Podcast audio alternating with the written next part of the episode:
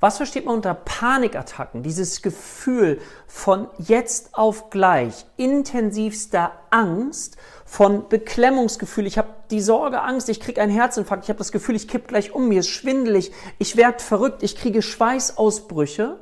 Und für viele Betroffenen fühlt sich das erstmal sehr körperlich an, aber dahinter steckt, wenn man nachher in der körperlichen Untersuchung war und nichts rausgekommen ist, eben eine mögliche Panikstörung. Diese Panik kann eben von jetzt auf gleich auftreten, ohne dass ich unmittelbar verstehe, warum es gerade auftritt. Es kann beispielsweise auch in der Nacht auftreten. Das ist für viele Betroffenen sehr, sehr belastend und gehört zu den neurotischen Störungen.